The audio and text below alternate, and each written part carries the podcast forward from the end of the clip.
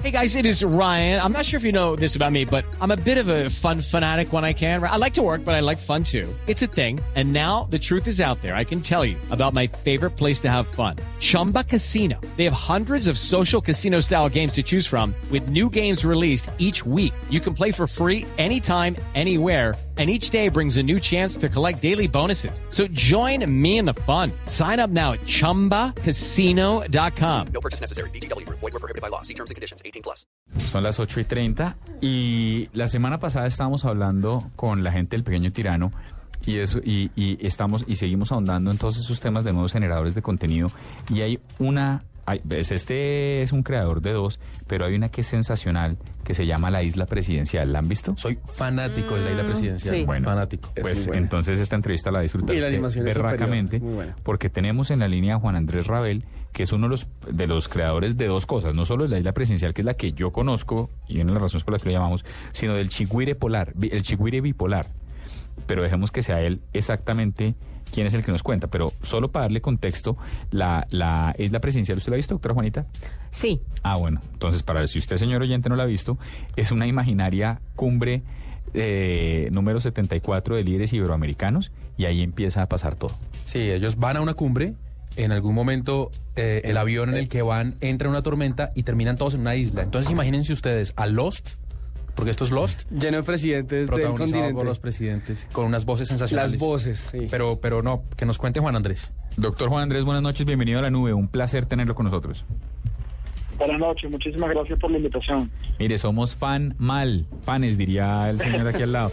De verdad, somos fanáticos de su serie. Yo honestamente no conozco el chigüiri bipolar, pero asumo que debe ser igual de bueno. ¿De cuál de los dos quiere hablar primero? Bueno, este, podemos seguir con la isla que, que está ahorita vigente, que bueno, como estabas diciendo, es una parodia de, de con presidentes y quizás un poquito de la isla de Gilligan, ¿no? Porque, porque tira más al humor que a la, que a la seriedad de Lost. Bueno, ¿cómo, cómo, ¿cómo arrancan con la isla presidencial? ¿De dónde surge la idea? Eh, ¿Quiénes son las personas que lo hacen? Y algo muy importante, ¿quién hace las voces? Bueno, para que sepas, todas las voces las hace un comediante muy conocido en Venezuela que se llama Emilio Lovera. Y el tipo hace absolutamente todas las voces, todos. No puede ser. Eh, Sí, una sola persona. ¿Ustedes han oído? Es un genio multitalentoso que nos hace el favor de estar en el estudio de grabación cuando se lo pedimos, porque el hombre está girando por Venezuela constantemente, tiene un programa de televisión, es una superestrella que, que creo que nos hace el favor por cariño creativo. Ustedes han oído, ustedes debieran oír con- la imitación que hace Álvaro Uribe. Todas son buenísimas. o sea, Porque este- yo entiendo que haga la, la imitación que hace de, de Chávez. Claro, pues claro, está, en su país. está en su y acento, todo el asunto, pero las Eh, demás, Pero lo que, ha- la que hace Álvaro Uribe es espectacular y, y, y sobre todo, no sé si ustedes tienen la misma sensación. Entonces nosotros los colombianos decimos muchas groserías.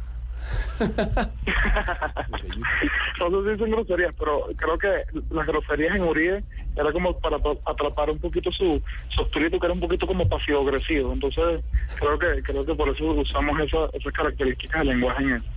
Juan Andrés, eh, ¿ustedes cómo construyen los libretos para, para la isla? O sea, si es una mezcla entre los de Gilligan y, y la política actual. Es que suena muy bien. Eh, sí, o sea, ¿cómo, cómo logran construir un, un- un libreto para un producto tan, tan supremamente hibridado?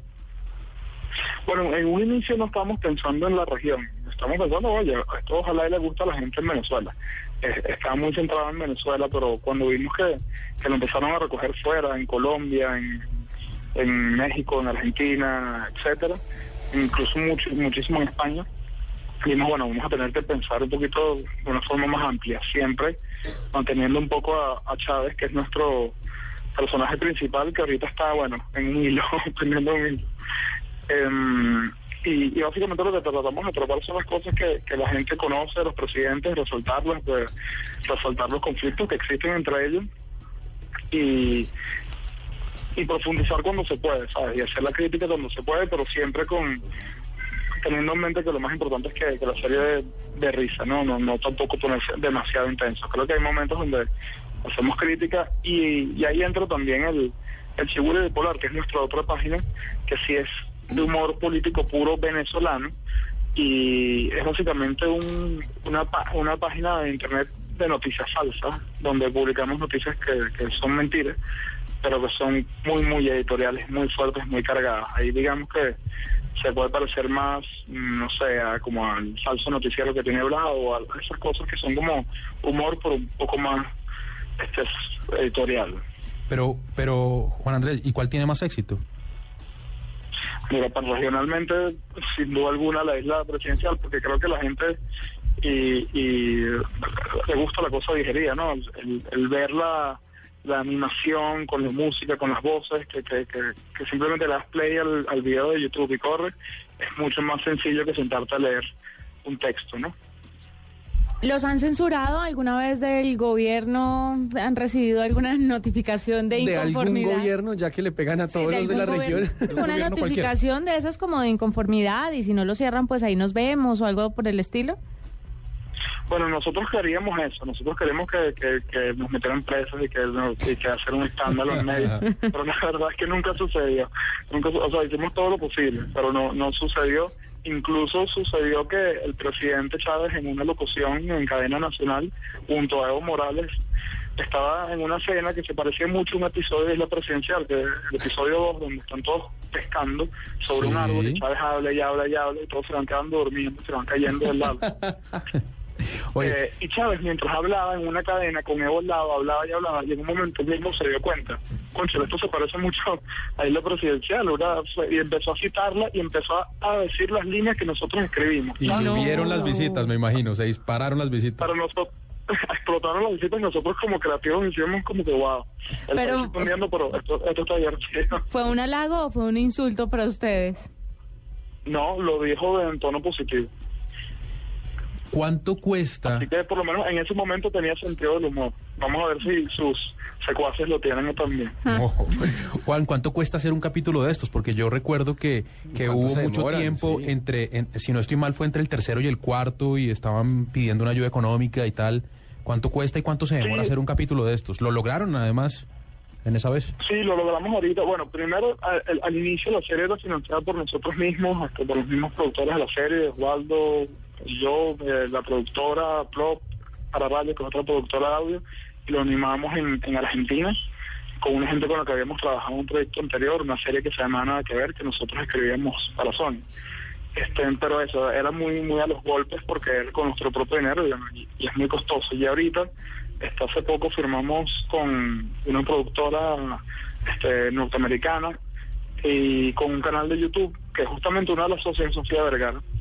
Ah, qué bueno. Y, y, y el equipo de Sofía Vergara vio la serie, le gustó. Este, y bueno, estamos firmados ahorita para hacer 10 episodios.